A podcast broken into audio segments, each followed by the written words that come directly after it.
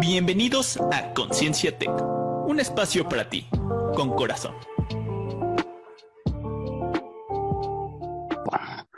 Hola, ¿qué tal? ¿Cómo están? Ya nos encontramos como todos los viernes en nuestro programa de Conciencia Tech. Eh, pues hoy eh, que estamos ya en vísperas de la Semana Santa y, lo cual refleja un eh, breve descanso, por lo menos para nuestros estudiantes, también para nosotros, desconectarnos un poco de todo lo que es la rutina diaria de trabajo y de estudio para llevar a cabo una semana eh, que pues es relajante en algunas ciudades grandes. ¿Por qué? Porque se va mucha gente y hay menos tráfico, te desplazas más fácilmente y es caótico para las ciudades que tienen playa, ¿verdad? Donde todo el mundo va y todos los servicios se saturan. Pero al final de cuentas lo importante es que disfrutemos este descanso. ¿Cómo estás, Yola? ¿Qué tal, David? Eh, buenas tardes para todos y pues es un viernes muy especial, un viernes previo a, a la Semana Santa, la semana de, de, vacaciones. Entonces, pues con mucho gusto aquí de compartirles un tema muy, muy interesante, el cual nos va a presentar ahorita David en unos momentos. Y bueno, pues sumarme a esos buenos deseos de que esta semana que viene, que, que es un espacio, una pausa que nos damos así como que para salirnos de la rutina diaria, este, pues realmente lo disfruten. Eh, conscientemente, que es una palabra que utilizamos mucho, mucho aquí con, en los diferentes espacios que compartimos, pero que disfruten a sus seres queridos, a lo que realmente los hace feliz, que vale la pena. Y creo que viene mucho de la mano con el tema que vamos a tocar el día de hoy. Y sí, la verdad es que nos estuvimos este, rompiendo la cabeza, ¿no? Para ver cuál era el tema eh, que que quisiéramos tocar el día de hoy. Y hoy eh, nos surgió la, el interés por hablar de un tema que últimamente está muy en, bueno, se escucha mucho hablar y es interesante empezar a comprender la química de nuestro cerebro y cómo esa química modifica nuestros comportamientos diarios. Y, con esto quiero decir que sí, efectivamente, la química cerebral hace que podamos tener una modificación en nuestros comportamientos. ¿Qué opinas de esto, Yola? Sí, es un tema, la verdad, muy interesante. Eh, yo te voy a confesar, empecé a leer mucho sobre lo que el funcionamiento del cerebro y específicamente todo lo que tiene que ver con neurociencia. Pues desde que fui mamá, em, Edgar, que es mi primer hijo, es pues tenía yo creo que menos de tres años, dos años pasaditos, o sea, estaba chiquito. Pues y era un niño que nunca paraba, o sea, era una energía tremenda la que siempre tenía. De hecho, desde bebecito me tocaba, me costaba mucho trabajo dormirlo. Yo comparaba con, pues eh, tenía una hermana en ese entonces que tenía un bebé con meses de diferencia y yo veía que su bebé dormía en el día eh, yo me metía a dormirlo con las recomendaciones que me decían que tenía que tener su siesta en, el día y podía durar una hora encerrada con, con él y no se dormía. Entonces empecé a investigar mucho. Recuerdo que te a esa edad me, le dijeron, me dijeron que tenía déficit de atención e hiperactividad. Entonces yo, ¿qué es eso? O sea, yo me acuerdo impactada y, me canalizaron con un neurólogo. Entonces, bueno, esa fue como mi inauguración en el, en el tema. Y bueno, es un tema apasionante. Eh, creo que cada vez que leo un libro, que leo algún artículo, que escucho algún podcast referente al tema, siempre encuentro algo nuevo, algo que no sabía, porque es impresionante la conexión que hay en ese órgano que está dentro de nuestro cráneo, que más o menos pesa entre un kilo 300 gramos, un kilo y medio, pues depende, digamos, la fisionomía de cada uno de nosotros. Bueno, que está compuesto el más del 80% por agua por grasas y un poco de proteínas, pero cómo lo que hay dentro de, de este órgano, pues realmente hace que funcionemos, que reaccionemos, que, que tomemos decisiones. Entonces realmente te digo, David, es fascinante todo lo que, lo que hay alrededor, pues del cerebro y de nuestro sistema nervioso. Y sí, definitivamente, eh, a mí en mi caso me, pasó en el momento que empecé a meterme a temas de, coaching, de mindfulness, de, de, cuestiones de este tipo, de emociones, fue cuando me empecé a empapar un poco más acerca de lo que es nuestro maravilloso cerebro, ¿no? Y, y, hablamos de que precisamente eh, para para ponerlo lo más sencillo que se pueda, nuestro cerebro es como un, eh, como un transmisor de radio, ¿no? Emite señales eléctricas eh, de onda que pueden ser medidas, ¿no? Son medibles. De hecho, hay este, estudios inclusive y venden en Amazon unas diademas, Musa, por ahí el comercial, este, que te las puedes poner para meditar y para ver tu, tus frecuencias, ¿no? De, de onda que tiene el cerebro, e ir viendo cómo, cómo va comportándose el mismo, ¿no?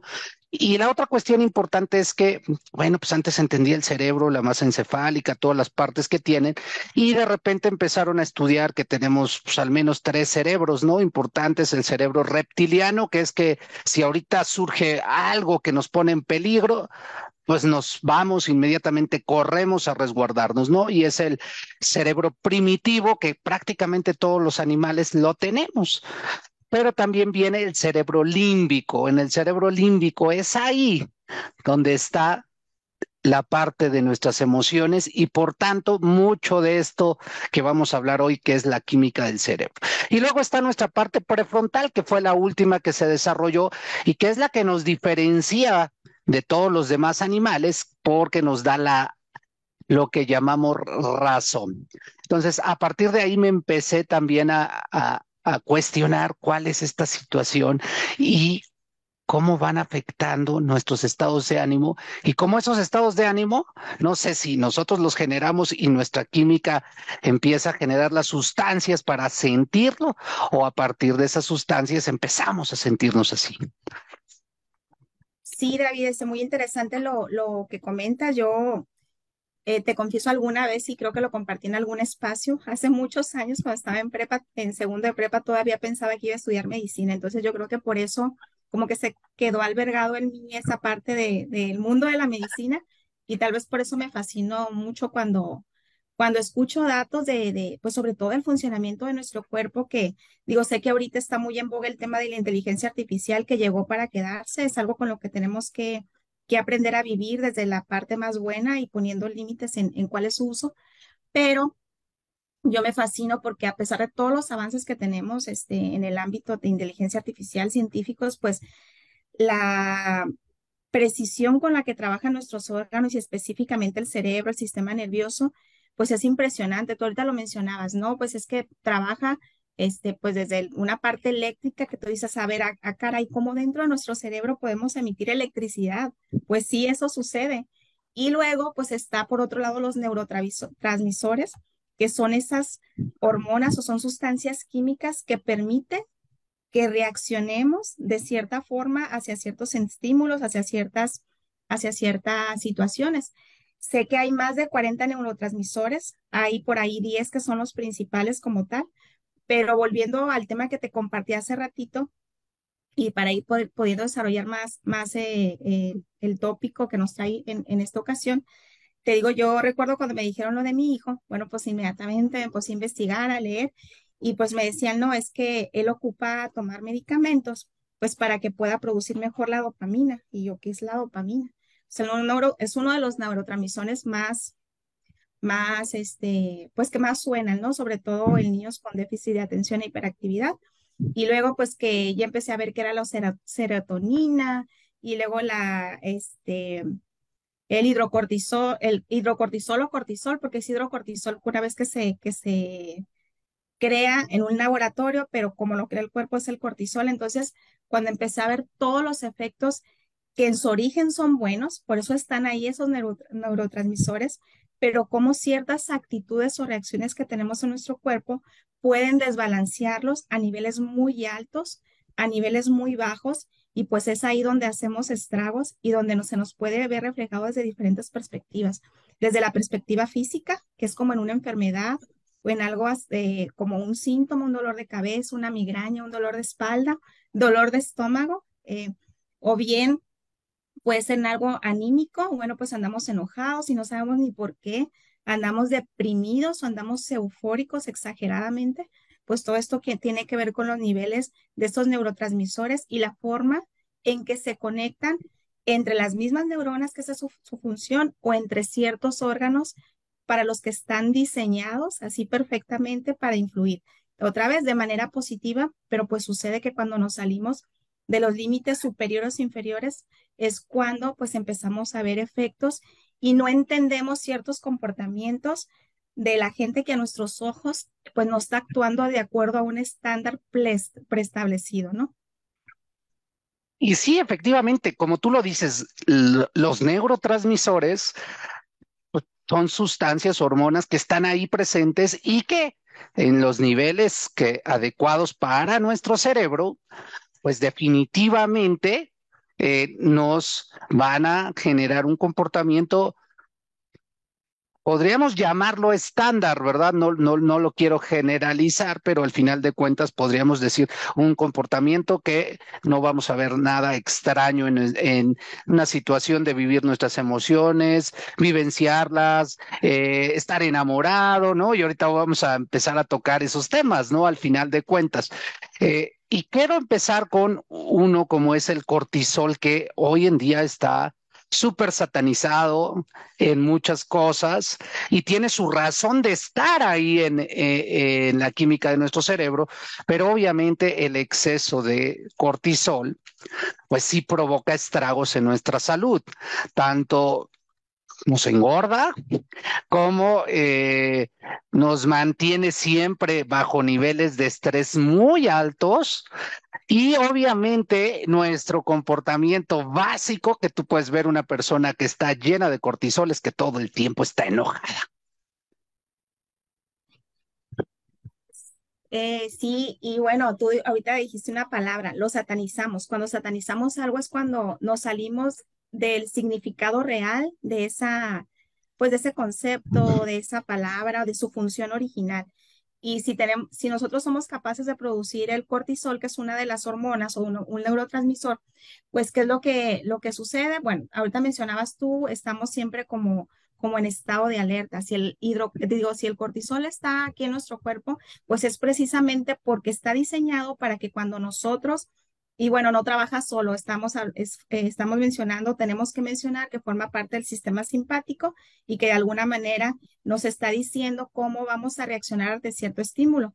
Y luego, por ejemplo, aquí entra el hipotálamo, que es el que nos trae los recuerdos, pues que tenemos grabados de ciertas situaciones en el pasado. Y luego la amígdala, que es cuando vamos a, eh, a reaccionar con cierta emoción. Yo confieso que soy muy mala para los juegos extremos. Entonces, en una montaña rusa, te juro que no sé si saldría viva porque es tanto mi miedo o, mi, eh, pues mi estrés de que, de, que no sé, no, no, me, no me gusta esa sensación que estoy experimentando.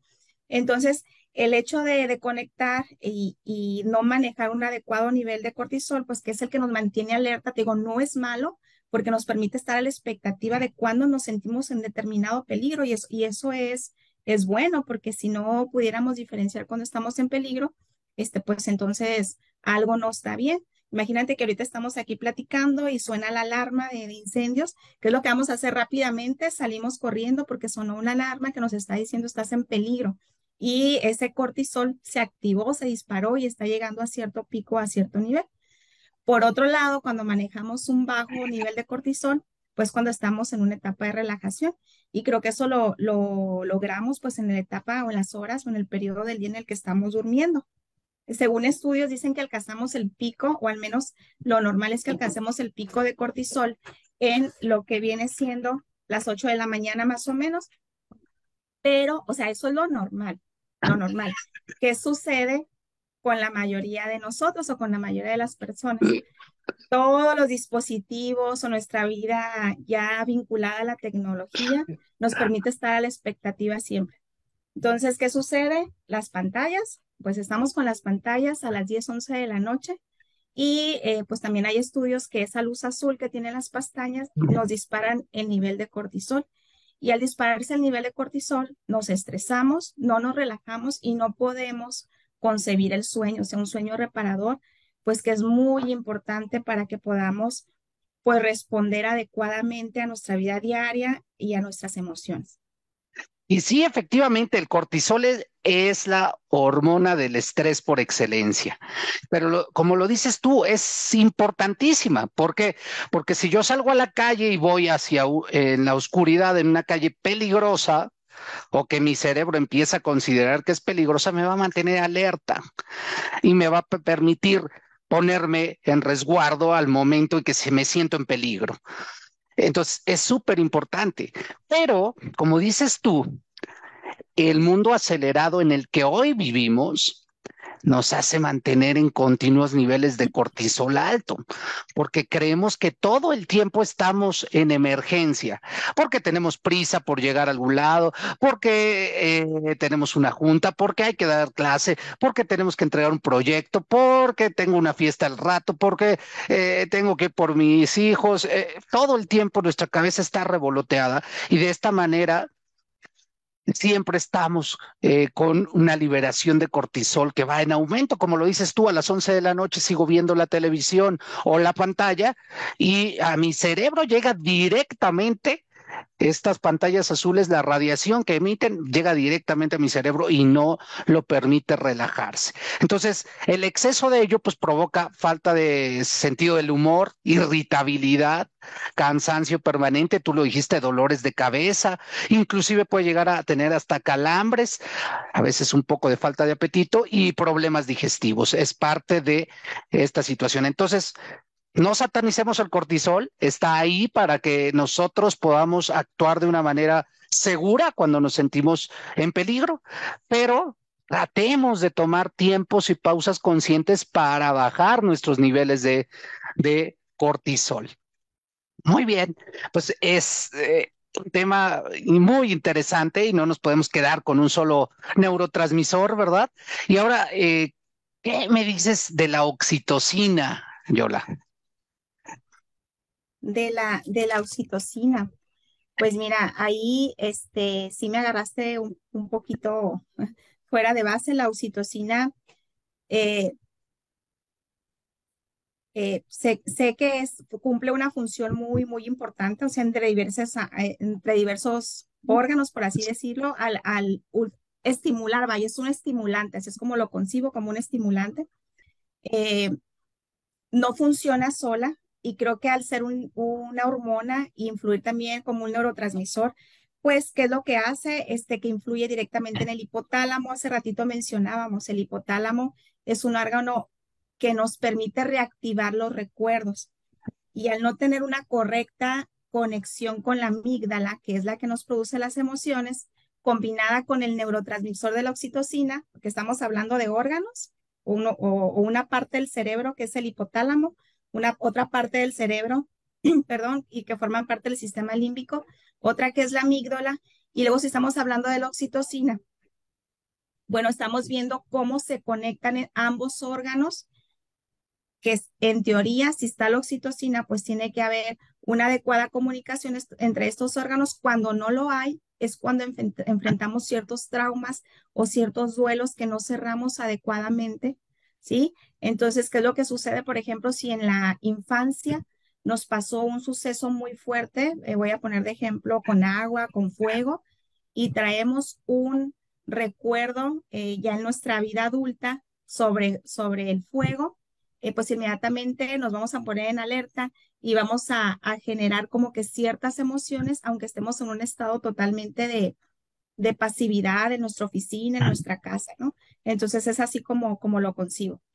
Y no, es examen, ¿verdad? Eh, te puse. y ahorita te toca a ti poner la siguiente. Eh, la, la verdad es que creo que la oxitocina es parte de esta, eh, se produce mucho, suele vincularse mucho cuando tenemos un contacto corporal con alguien, ¿no? Un, contacto físico, abrazos, ¿no? Es la mejor manera de producir. O sea, cuando te abraza a alguien o abrazas a alguien, inmediatamente empieza a segregarse este, esta, e, esta hormona de oxitocina que tiene que ver con el amor, la empatía y la afectividad, ¿no? Entonces, eh, ¿qué pasa? O sea, la gente que no nos gusta, que nos abracen, que, que, que eh, rehuimos al, contacto físico, pues nos cuesta trabajo generar este tipo de, de, hormona que es básicamente tiene que ver con esta parte. ¿Y por qué puede ser, como tú lo dijiste, por traumas de la infancia, por, por alguna posible herida de abandono, de traición o de cualquier otra que de repente pues nos cuesta trabajo empatizar, amar o tener afectividad, ¿no? Y otra cuestión importante acá. Eh, también, o sea, se aumenta cuando nosotros tenemos contacto físico con alguien, demostramos el amor. Y también cuando lloramos, liberamos oxitocina, liberamos oxitocina. Y creo que eso es muy valioso porque yo me acuerdo que yo viví en un tiempo en donde me caía y me raspaba y inclusive con los recursos que tenía mi mamá y mi papá, que eran los que eran adecuados en ese momento, me decían, no llores, párate, ¿no? Entonces, uh, porque eres hombre, o cuestiones de ese tipo que de alguna manera, por ejemplo, a nosotros en esas masculinidades de los setentas, de, de los ochentas, nos satanizaban llorar, ¿no? Y hoy, pues el hombre, pues puede llorar fácilmente y, y eso te ayuda también a liberar esta parte, ¿no? Otra cosa es, pues los masajitos, un baño calientito, ¿no? Pueden producir este estado de placer, porque es mucho ligado al placer. Sí, y, y por supuesto con, complementando lo que acabas de, decir, David, y, claro, por supuesto, con todo respeto para, pues, para las personas que, que son, que nacen con la condición de autismo. Digo, anteriormente y hace años esto era pues no reconocido como una condición y, bueno, ¿qué es lo que sucedía? Pues eh, no se entendía, y tú lo dijiste muy bien hace ratito, no se tenía empatía, vaya, con, con alguien que no reaccionaba o que no respondía respecto a un estándar en cuanto no verte a los ojos, en cuanto no que les guste que te lo mencionabas, que los abrace, que tengan un contacto. Entonces, pues esto tiene que ver con la condición de, del autismo en sus diferentes, en sus diferentes niveles.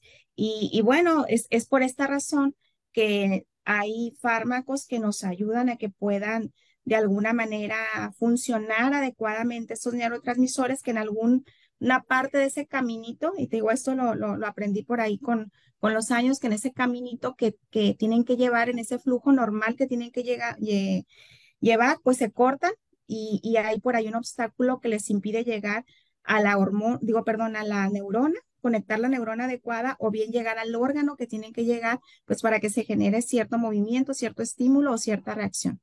Y bueno, pues este, siguiendo con esto de la química del cerebro, bueno, por supuesto, una de las neurotransmisores, hormonas este, que me gustan mucho llamar, ojalá que, que siempre le traigamos un nivel adecuado y de, de, ella, pues es la serotonina, ¿no? Entonces, pues la serotonina llamada la hormona de la felicidad, pues ¿por qué se llama así? Porque precisamente es la que nos produce pues esa sensación de bienestar, de, de que, híjole, qué padre la vida, cómo estoy disfrutando. Y al tener bienestar, pues se nos antoja hacer todo. O sea, cuando digo todo, pues se nos antoja salir a pasear, se nos antoja hacer ejercicio, se nos antoja este, salir a buscar a un amigo, a una amiga que hace tiempo que no, que no estoy viendo, ir a visitar a mis padres.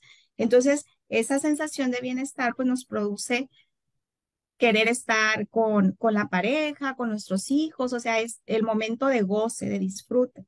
Entonces, no sé qué opinas tú al respecto. ¿Qué tan bueno es siempre tener un nivel alto de serotonina? ¿Tú qué opinas, David?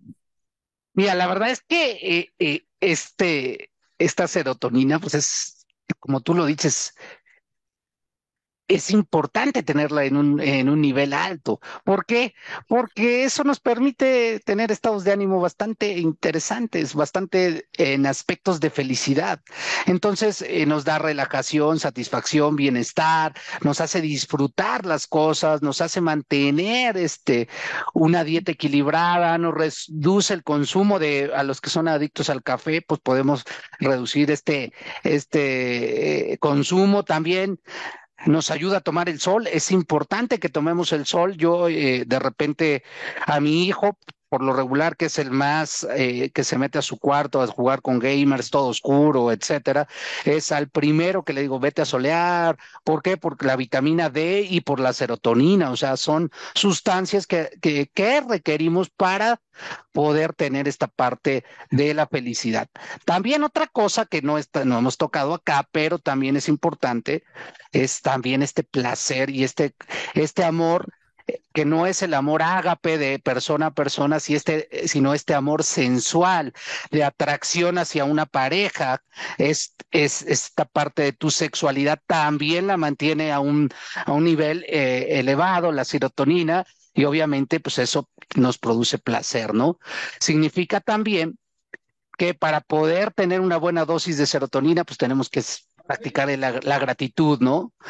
Eso es importante, como lo mencionaste, Yola. También resignificar todos los momentos, ¿no? Es decir, ver las cosas no en positividad extrema, pero sí en cómo puedo hacer las cosas de manera, ver esto como algo positivo, ver esto como algo, un aprendizaje, ¿no?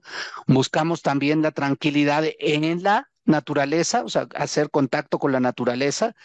Hacer ejercicio es súper importante para tener serotonina y ser bondadoso. Entonces, realmente yo pienso que es una de las hormonas más importantes en la química del cerebro. Sí, definitivamente está incluida entre las, digamos, las 10 más, pues más populares, y ya ves, hasta en los neurotransmisores hay popularidad, entonces sí es una de las más mencionadas. Sí, y conocida incluso pues como la hormona de la felicidad, ¿no? Así, así se le conoce. Y por supuesto, pues no podemos dejar de lado, pues ya que estamos hablando de la química del cerebro, hablar de la química del cerebro, pues es todos esos procesos químicos que se dan y cómo influyen en nuestro comportamiento, pues la dopamina, ¿no? Es una de las que más me ha tocado leer por la cuestión que les comentaba. Y bueno, es que la dopamina pues se encarga de que nosotros podamos equilibrar eh, nuestras reacciones pues ante ciertos estímulos y al mismo tiempo eh, algo que me, ha llamado siempre mucho la atención que está asociada con un término laboral que nosotros eh, utilizamos día con día que viene siendo la productividad o la eficiencia. O sea, ¿qué quiere decir? Y otra vez les pongo, les pongo mi experiencia aquí sobre la mesa. Yo recuerdo que, que mi hijo Edgar, vamos a decir, si tenía tres, cuatro, cinco años, se le dificultaba, por ejemplo, acomodar sus colores en el estuche. Y yo le decía, a ver, vamos, vamos a acomodar los colores, o sea, mete, recuerdo que eran de esas cajitas que tenían sus compartimentos, entonces, a ver, aquí los colores, aquí el sacapuntas, aquí el borrador, entonces, y era un proceso que pues a mis ojos era muy fácil y a él se le dificultaba y a lo mejor a su hermanita lo hacía en un dos por tres, pues, pero ¿qué sucedía? Pues que esta cuestión de la organización, de la estructura, del manejo de espacios, pues a él en lo particular se le dificultaba precisamente por esta parte de no una, una correcta conexión pues de, de las neuronas al no llegar adecuadamente la dopamina, ¿no? Que ese es, digamos, el, la principal deficiencia, no quisiera llamarla así, pero sí la principal deficiencia de, de, este neurotransmisor en todas las personas pues que están diagnosticadas con trastorno déficit de atención hiperactividad. Entonces sí, la dopamina pues no la podemos dejar de lado y bueno, pues a esos estudiantes que tienen algún conocido, amigo, familiar que tiene hiperactividad, pues entendemos que es algo, por supuesto, tratable. Hay muchos ejercicios de, mindfulness y de, de relajación, que ahorita vamos a hablar de eso, que nos pueden ayudar a trabajar de una manera, pues digamos, natural, pero hay ocasiones que incluso lo que hagamos de forma natural, las actividades y, y las terapias que pudieran tener, pues no son suficientes y se tienen que complementar con algún eh, pues sí, fármaco, este, por así decirlo, para que pueda realmente completarse el, proceso de manera adecuada. Y eh, en realidad, como tú lo dices, es, este es un neurotransmisor que controla nuestras respuestas mentales, emocionales y motoras, ¿no? Entonces nos activa en todos los aspectos y es importante también que es, también genera placer, aprendizaje y maneja el nivel de motivación alto para hacer cosas. Entonces, realmente es relevante, es importante manejar un dormir entre siete y nueve horas para que se pueda estar generando también esta, esta, esta, este neurotransmisor y hacer ejercicio diario para, lo, para poder este, eh, estar en niveles adecuados o inclusive este poquito arriba de, de, este neurotransmisor. Y algo que sí me llamó mucho la atención es que un descontrol en este, en esta, en este, en esta hormona en particular puede potenciar las adicciones. Entonces sí me causó un poquito en todas mis lecturas, eh, un poquito de eh, de decir, ojo, warning con, con esta situación porque puedo este, estar al tener un desequilibrio, puedo tener esta situación. Y me viene a la mente esto porque les voy a contar una anécdota que, tuve eh, hace años eh, aquí en el campus. Una, no voy a decir nombres, ¿verdad? Una chica precisamente eh, tenía un novio y terminaron.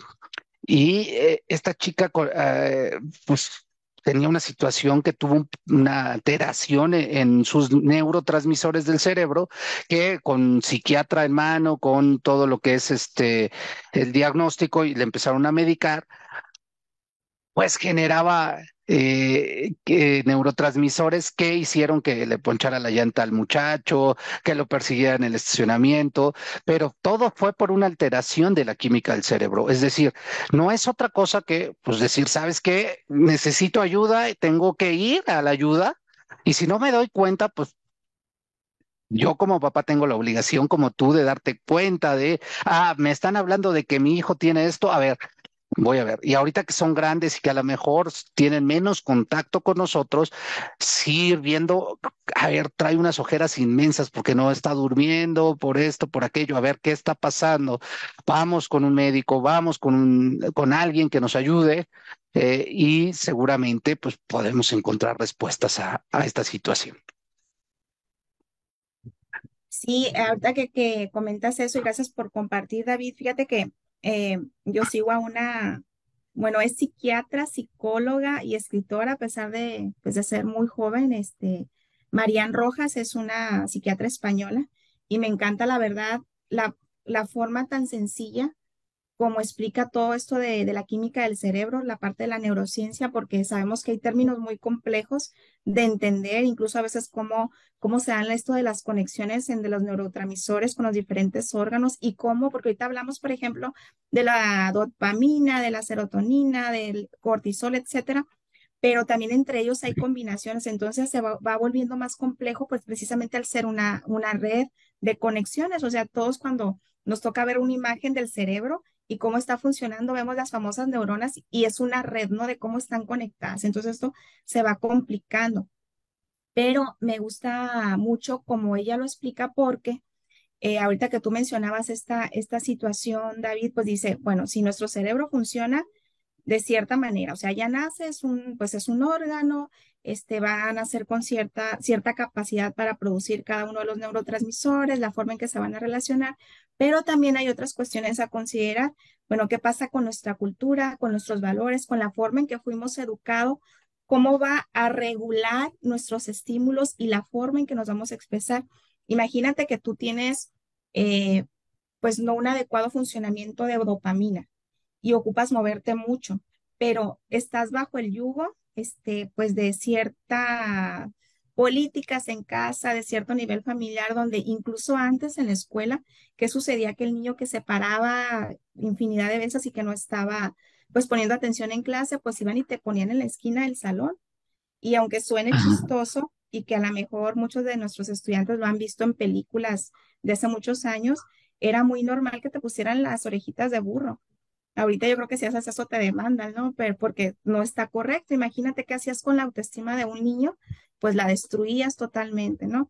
Entonces, una parte muy fundamental es cuáles son las, las reglas, el contexto sobre el que nos estamos moviendo y qué facilidad tenemos nosotros de realmente eh, hacer un uso de la capacidad que tenemos biológicamente, pues para trabajar con nuestros neurotransmisores.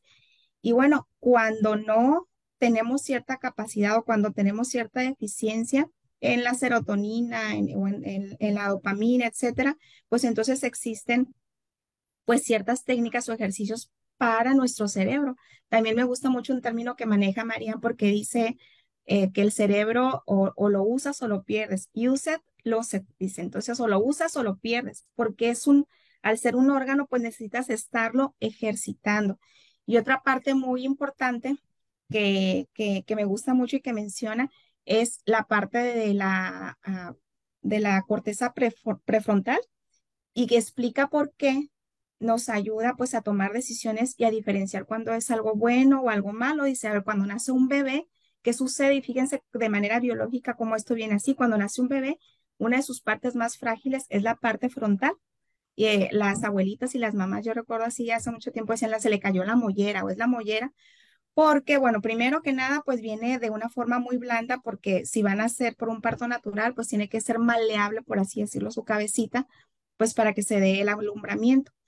Pero luego, pues van pasando los meses y se va cerrando, o sea, esa, esa abertura que tienen los bebés aquí en la cabecita, pues se va cerrando hasta que el cráneo, pues ya se consolida y se, va, se vuelve en esa carcasa protectora de nuestro, de nuestro cerebro. Pero bueno, la, la corteza prefrontal pues tiene una función muy importante y por eso entendemos porque un bebé de un año, de dos años, no ve el peligro al, que, al ir a una conexión, ¿verdad? Y querer enchufar. O sea, no ve o no asimila cuál es lo que va a suceder.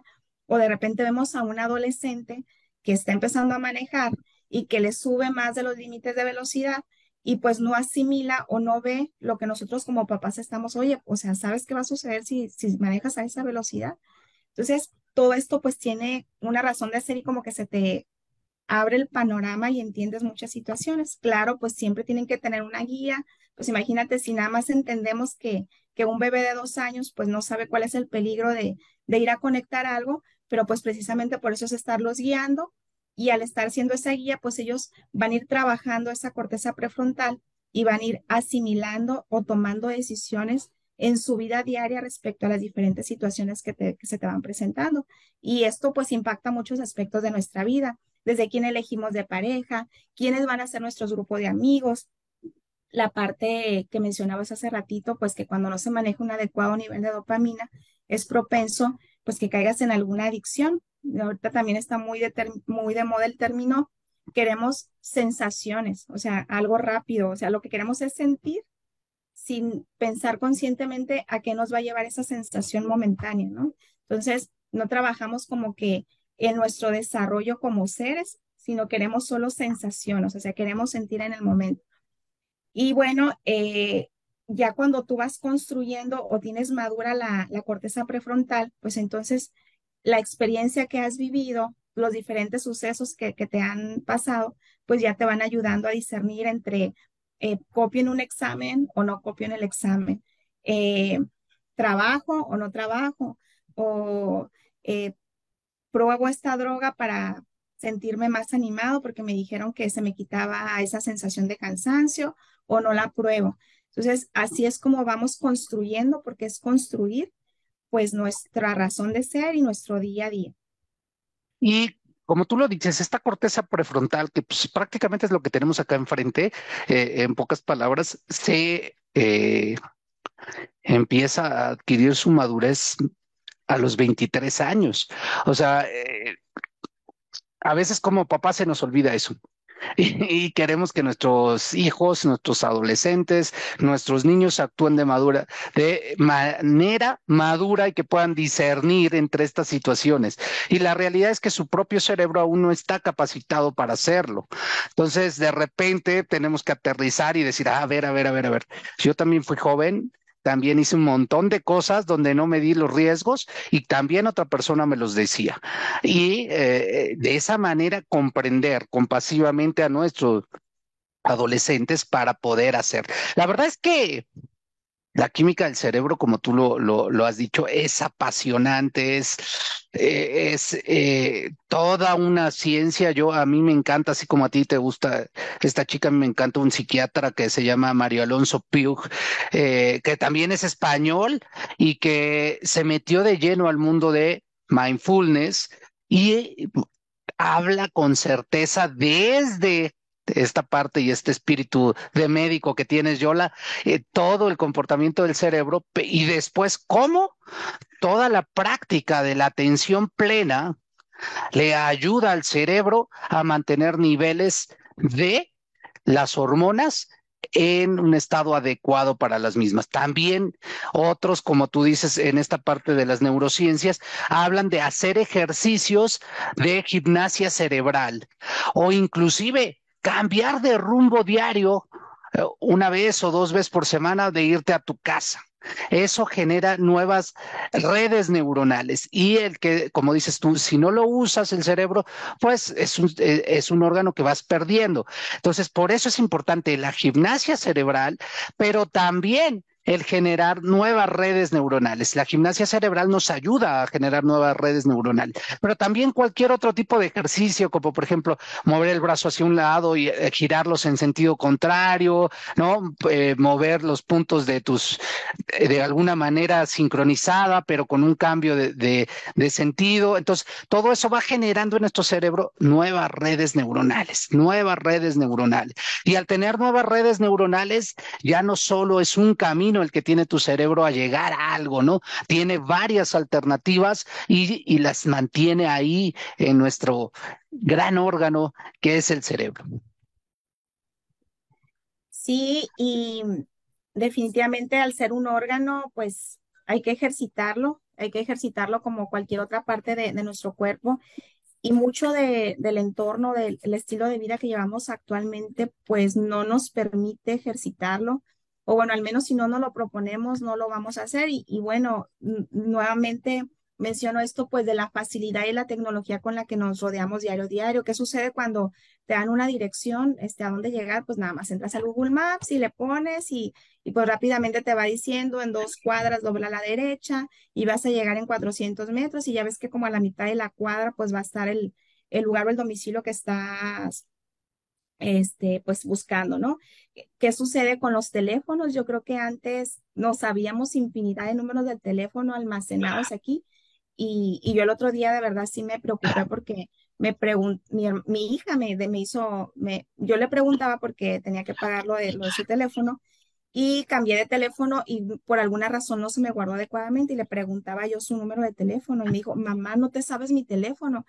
Y, y, te juro que me dio pena, pues, o sea, dije, o sea, ¿qué pasa? Yo antes te sabías todos los teléfonos, entonces la tecnología pues contribuye mucho a, pues digamos, a que no ejercitemos nuestro cerebro, a que no, a que no lo usemos adecuadamente y pues eso tarde o temprano merma. Queremos algo de, de información, entonces antes pues te ibas a biblioteca, indagabas en libros, leías diferentes índices, diferentes prólogo, prólogo, prólogos, perdón, se me trabó la lengua, este, diferentes autores y te le dedicabas un buen de tiempo a, buscar, a indagar sobre cierta, pues sobre cierto tema que te había tocado, ¿no? Asignar en, en, el, en la escuela. Entonces, ahorita, ¿qué sucede? Pues te vas a un buscador y en cuestión de microsegundos, pues ya tienes información sobre el tema que estás buscando. Y luego, ¿qué sucede también con ciertos dispositivos que hasta te dicen, a ver, ya es hora de que te pares, de que te muevas, ¿no? Con los Apple Watch y te dice, ya es hora, ya ni siquiera podemos tener la conciencia de decir, a ver, Yoli, levántate porque hace dos horas que ni siquiera vas a tomar agua o vas al baño o vas, o sea, entonces sí es impresionante, suena, da un poquito de risa, pero ya si nos podemos analizarlo, lo vemos como que qué maravilla nuestra vida tecnológica, pero hay que poner en una balanza cómo está afectando precisamente el uso de nuestro cerebro, de hacer gimnasia cerebral, como tú lo mencionabas, David, y qué repercusiones va a tener a futuro Incluso hay pues estudios científicos de la ansiedad que genera el hecho de que un eh, pues una persona que está altamente acostumbrada a tener un dispositivo a la mano, lo que sucede cuando cuando esto por alguna razón se le apaga, se le descompone, se le quebra, es una desesperación tremenda el hecho de no traerlo a la mano y, y de no estar checando mensajes. Y bueno, ahí creo que es, es mucho tema y mucha tela de donde cortar esto de, de, la ansiedad que provoca el hecho de traer dispositivos o cualquier otra tecnología pues a la que estamos acostumbrados a nuestro día a día. Mm, y lo que te pasó a ti me pasó a mí. Yo cambié de número telefónico y no me ha aprendido mi número telefónico. Y tengo en la memoria todavía el teléfono del Seguro Social donde trabajaban mi, mis papás. Todavía me lo sé, pero mi teléfono no me lo he podido aprender. Es, eso es, un ejemplo claro de, esta situación, ¿no? Finalmente, y, para que no se nos escape, las endorfinas también están ahí presentes y es un, eh, un neurotransmisión bien importante. ¿Por qué? Porque son las que nos provocan la atracción física con, con otra persona, ¿no? O sea, realmente, cuando nos atrae a alguien físicamente es porque sus endorfinas nos llamaron la atención, o sea, eso es la realidad. Entonces, eh, eh, son inhibidoras del dolor emocional, físico, y este, y pues básicamente juegan un papel muy importante en la atención y la memoria. Me llamó también la atención que son péptidos opioides endógenos, es decir, los tenemos propios de, nuestra, de, nuestro cuerpo y los generamos a través de nosotros, ¿no? Entonces, realmente es esta parte de la que nos genera atracción con los demás. Sí, sí, definitivamente. Y, fíjate cómo influye y, es, y esto a la vez está, pues al ser un neurotransmisor, cómo está conectada con el hipotálamo que nos trae los recuerdos y, sucesos pasados, porque no sé si les ha sucedido de repente que llegan a la casa de la abuelita o, de los papás y cierto olor que percibes te remonta incluso cuando eras niño, cuando pasó que me caí, que me quebré la pierna, que, que me castigaron por tal situación, no necesariamente negativo, pero por ejemplo a mí cuando mi mamá está haciendo tortillas de harina y me da el olor, o sea, aparte de la sensación en ese momento como tal de que huele riquísimo, pues me remonta muchas cosas muy bonitas de, de mi niñez, ¿no? El olor a tierra mojada, pero sí, eh, David, completamente de acuerdo que en la atracción física pues impacta muchísimo. Y luego mencionabas también algo muy importante, o sea, es personalizado, o sea, nosotros las segregamos pues de una forma muy específica cada uno. Y, y también tiene que ver pues por la forma en que, la, en que reaccionamos hacia, hacia ciertos estímulos. Digamos que es como que un kit personalizado porque cuando se activan, pues a la vez, este, imagínate que ves a esa persona que te gusta, que te llama la atención, pues se liberan ciertos olores, pero además que van a traer pero solo a ciertas personas que, pueden ser empáticas contigo, o sea, con las que vas a, poder, digamos, hacer juego, este, a ver, ser compatible. Pero en el mismo momento, pues, ¿qué sucede? Algunos, algunos empiezan a temblar, otros empiezan a sentir las famosas mariposas en el estómago, otros empezamos a tartamudear, cosas así, ¿no? Entonces, eh, si te fijas, es un kit personalizado, pues, de cada uno de nosotros al ser individuos, al ser personas únicas y tener diferentes reacciones, aunque contemos con los mismos neurotransmisores, pero las combinaciones que puedan darse entre ellos, pues es muy específica, pues de cada uno de nosotros.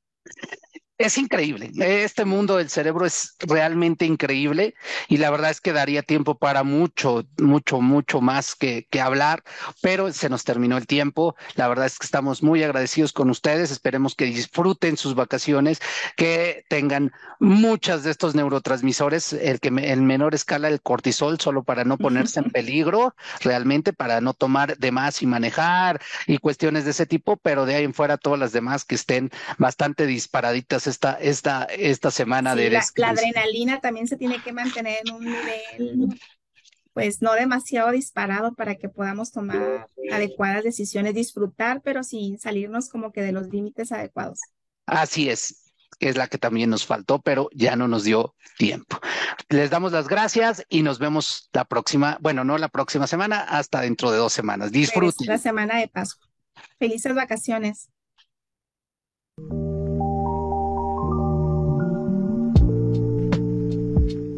Esto fue Conciencia Tech, el espacio de la búsqueda de la mejor versión de ti. Hasta la próxima.